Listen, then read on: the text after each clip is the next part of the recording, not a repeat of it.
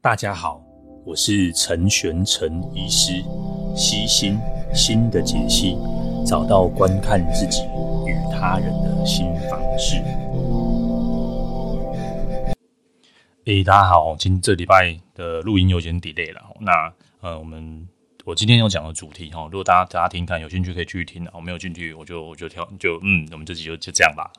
那我我这一集要主要讲的是就是关于一些嗯暴食症的内容哈。那如果你曾经哈有因为就是呃就是呃会想要吃东西来来宣泄哦，甚至你可能有一些催吐的一个现象啊，或者是说你身边有有朋友有这样的现象的话哈，那你你你可以呃你你想要了解的话，那就是接下来我们这一集的内容了。那我这一集就会专专门来讨论这件事情，那会谈到这个是呃，因为在这个原子实践这个社团哦，稍微推广一下。如果各位朋友有呃有些想要参加呃一些社群的互动啊，原子实践是呃一个社群哦，在 Discord 上面。那 Show Note 是大家在在这个资讯栏的下方哈也都有，那上面都有一些。呃，免费的一些活动可以参加，线上的活动，好，无论是要做这个萨提尔的练习啊，那我偶尔会上上去看一下，看一下有没有有没有人 Q 我这样子，然后稍微会回复一些问题了。那今天这个是有人敲完的这个集数了，那刚好我这一半也也没有什么特别要录录音的内容，我觉得诶，这个这个题目不错。这第一个啊，第二个部分是因为最近我还在重新整理关写关于有关焦虑的书，那刚好这个刚好是一个篇章哈。那我把书中的一些内容稍微拿出来谈一下哈。那什么时候完成 就看我书写的进度喽哈。那呃，第这个就是暴食症是这样子的哈，它是一种饮食的疾饮食障碍症哈。饮食障碍症有相当多了哈。那比较严重的就是我们大家熟知的这厌食症的状况，这个可能很多都需要在这个住院治疗，因为可能太瘦了，可能有影响到一些。呃，身体的一些机能哈，比如说最常见的荷荷尔蒙的变化，或是骨头哈，那种如果太过太过瘦纤瘦的话哈，这是厌食症的部分。然后那呃，它无论是厌食症或是我们今天说暴食症，或者是嗜食症哈，这些都是属于饮食疾患的一部分。那主要分成两个，一个是限制饮食，那一个是就是大量饮食。那我今天这一节的内容哈，主要是讲就是呃会吃比较多这件事情。那吃比较多有两种哦，呃，有一种就是他他不会有一些补偿的行为，也就是说他不会去透过运动啊，然后吃泻药催吐，哈，让让吃的过多的事情就是呃吐出来。主要主要主要差别在这个哈，如果有一些补偿的行为，那我们会叫做暴食症哈，然后呃英文有点有点绕口哈，就是 bulimia nervosa 哈。那另外就是 binge eating 哈，就是吃很多了哈，那这个就会造成就是体重上的一些变化哈，可能。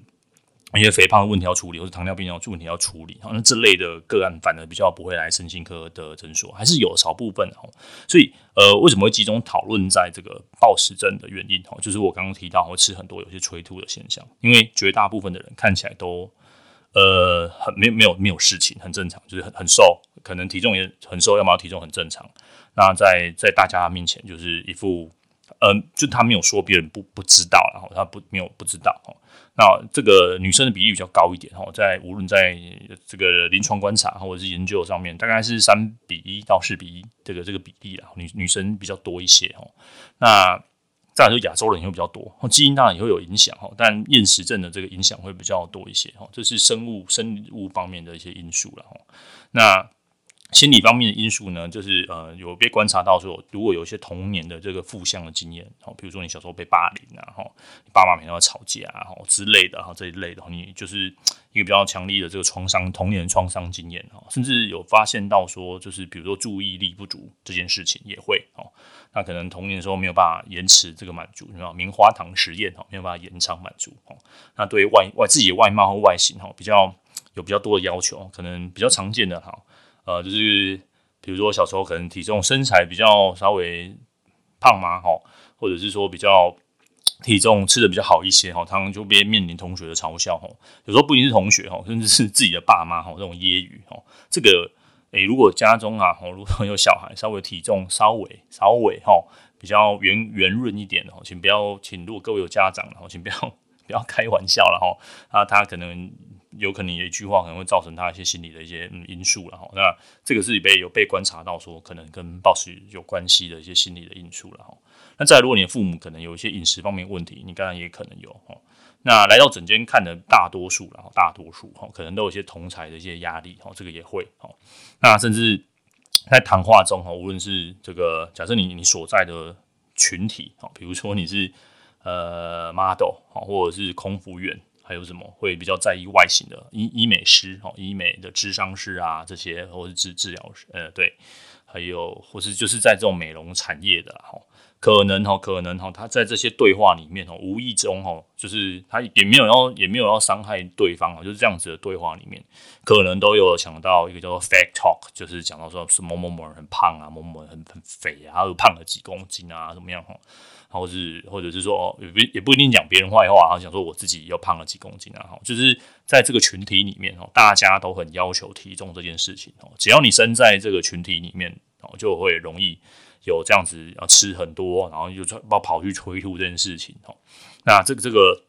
这这个第这个这个好好好多东西在里面呢，就通差压力，然后有这种就是呃类似这样子谈论饮食这件事情哦。那或者是那种呃外拍 model 这种呃都会都会非常在意体重哦，体重等于价钱哦，这些就都会容易有这样的现象哦。那再来就是行为的部分哦，可能行为当然是后天学习来的，或者是我刚刚提到曾经有一阵子。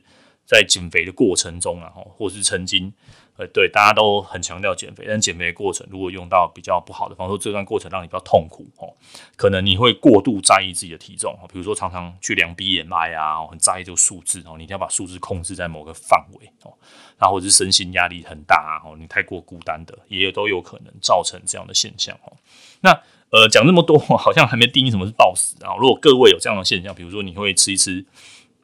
心情不好的时候，你会叫外送哦。现在外送非常的方便哦，所以你心情不好，晚晚上以前外送晚上就是要出去买东西，你都觉得太麻烦了哦，所以你可能就不吃了哦。这个是好事哦。现在太方便了，又现在你又住在都会区哦，手机按一按，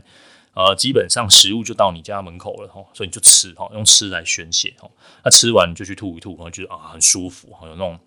被就是有嗯，对，如果你养成习惯这件事情，你就会反复的做哈。只要一面对有压力哈，不要说压力啊，情绪的事件的时候，就很容易陷入这样子吃一吃去吐一吐，吃一吃去吐一吐哈，感觉比较舒服的一个状态哈。那呃这样的状态哈，还有我刚刚说了那么多原因啊，其实最主要的原因哈，就是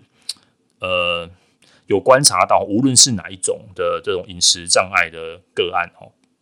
都有发现到说有一种比较偏低的自我价值感，好，也就是说自信不，你要说自信不足或者叫自卑，哈，比较自卑啦，哈，就是说自己的外貌不行啊，外貌不好，太重啊，哈，这个才是一个无论是哪一种呃饮食疾患的哈，这个都是一个比较主要的因素了哈。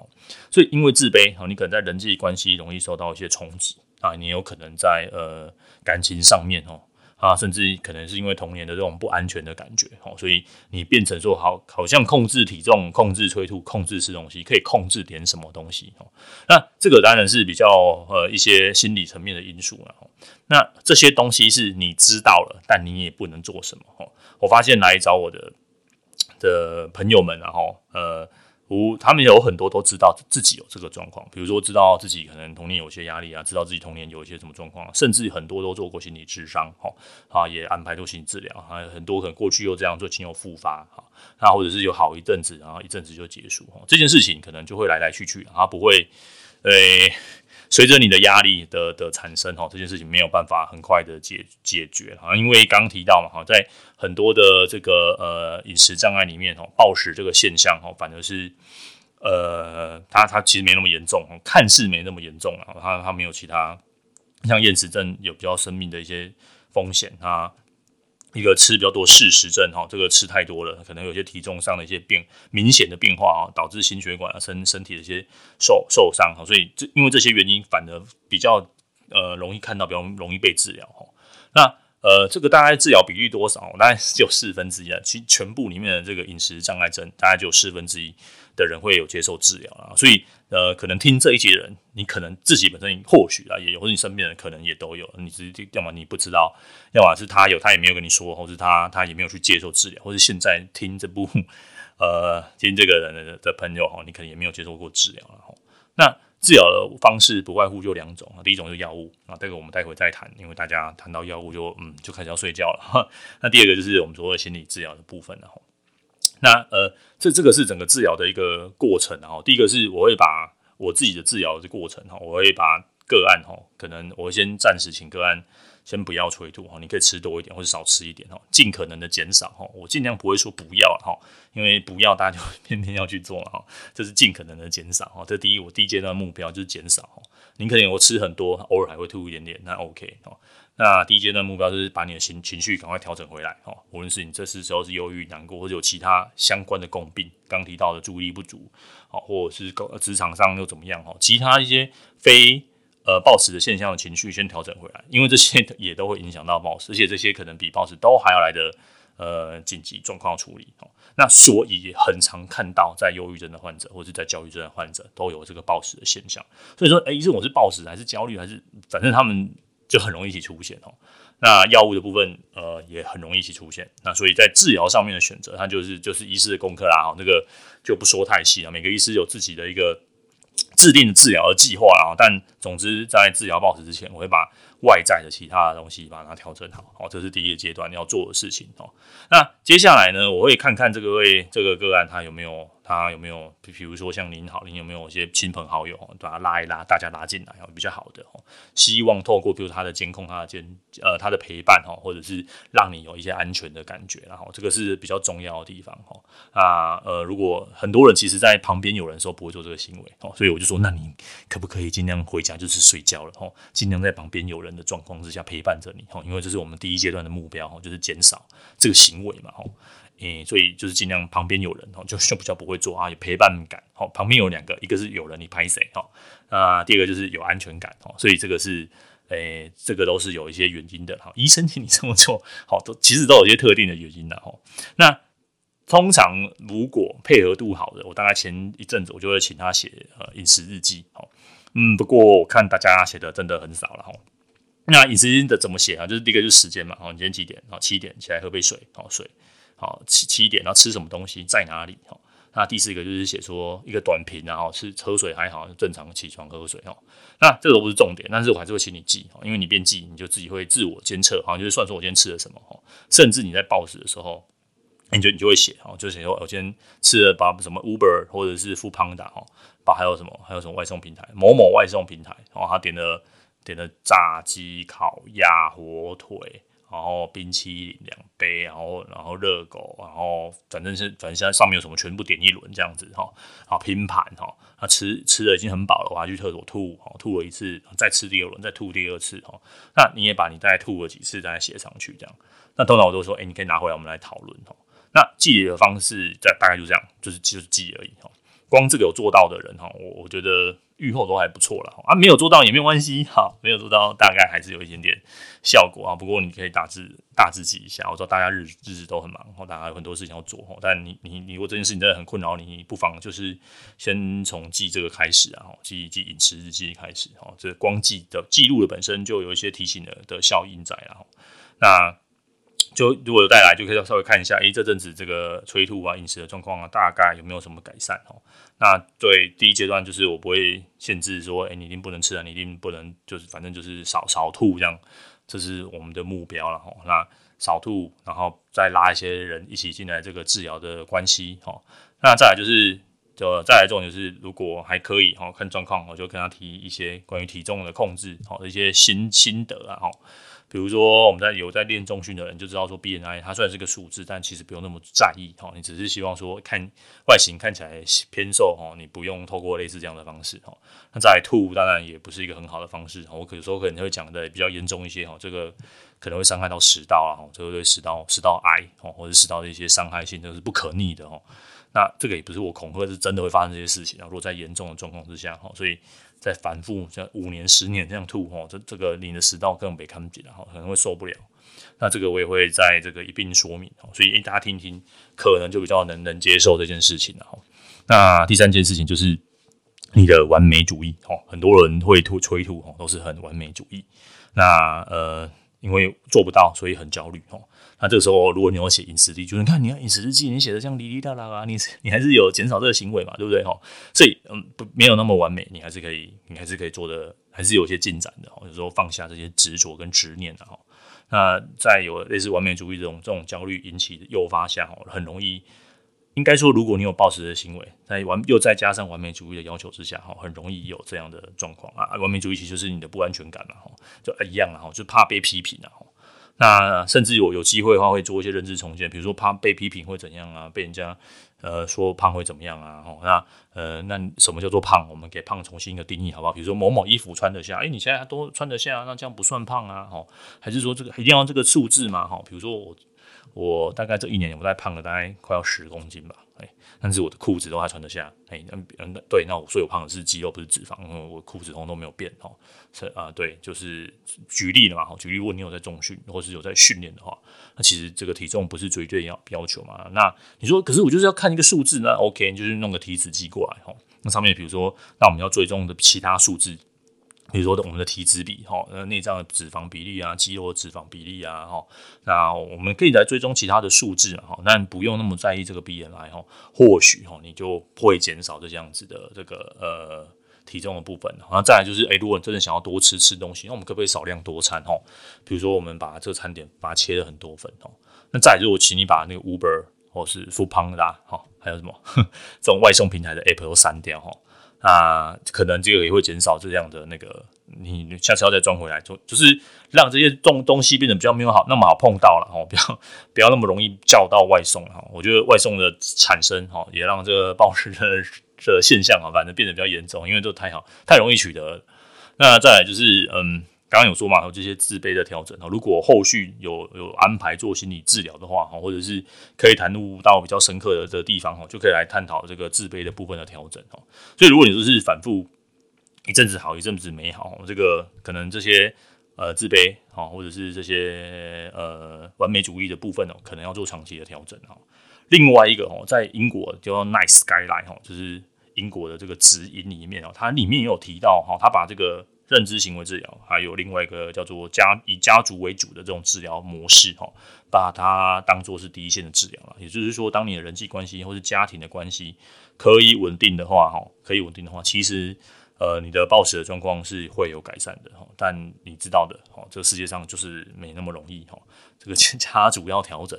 这个是不是那么一件容易的事情？那再来是我们跟英国的这给付的系统其实是不大一样的哈，所以像这样子的家族的治疗为主的治疗，可能花费都不算太便宜啊。这也因此为什么哈？为什么呃药物治疗会在台湾是比较前期一线的部分哈？那治疗。暴食症哈，它的那个剂量稍微会拉，或者比忧郁症来的来来的高一些些，然后那呃，所以很多人就，因为我我为什么要吃的剂量那么重？不是因为你你症状变增加，是因为在那个在大脑的反应哦，还是会稍微比较重一点的。那因为药物的反应其实相对的来得快很多哦，所以呃，我在刚刚提到这些同时哈，我会用药物在协助同旁协助然后，那甚至我觉得药物是一个主要的这个第一线的治疗。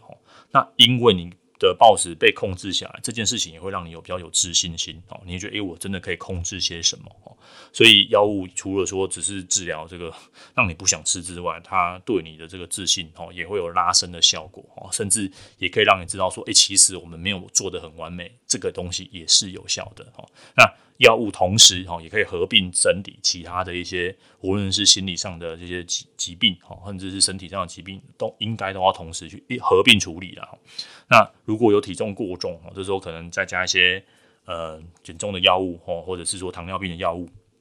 呃，如果如果糖尿病的话了哈，还有其他什么高血压疾病啊，这这类的的合并合并治疗了哈。那所以大概的整个治疗的方向就是这样了哈。那大家最关切说，诶，如果吃药，我什么时候要减药？通常其实我自己在临床上的调整，哈，在其实状况稳定之后，我会先把药物就往下减了，因为大家不太想要吃药。那接下来我会请呃，我会邀请个案啊，可能要还是追踪一段时间，哦，那可能每一阵子就是回来看，哦。那当然，他如果后续有来做心理治疗的话，那就会转介出去做转介，或是我对做自己的。或者我自己做了，然后做心理治疗这样。那时间哦，我看国外都是写在十二到二十周的认知行为治疗哦，所以这个时程可能拉得比你想象中还要来得长。如果要处理到我刚刚提到哈，不只是这个暴食的行为，还有一些比较深层的心理因素的话哈，这个部分可能会拖得更长哈。那嗯，就看每一个人。如果你觉得你你的这个